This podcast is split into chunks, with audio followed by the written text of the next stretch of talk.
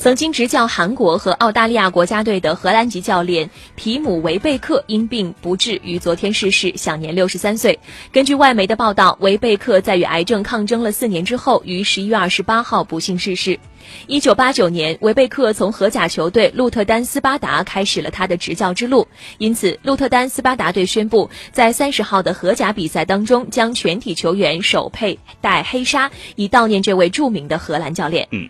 韦贝克一生在亚洲球队的执教经验很丰富。一九九八年，他曾经在日本担任过大宫松鼠队的主教练。两千年，他成为了韩国队助理教练。零六年的六月，韦贝克被任命为韩国队主教练，曾带领球队获得二零零七年亚洲杯的第三名。随后，韦贝克转去了澳大利亚出任主教练。他的最后一份工作是二零一六年担任阿曼队的教练，并带领球队赢得过海湾杯的冠军。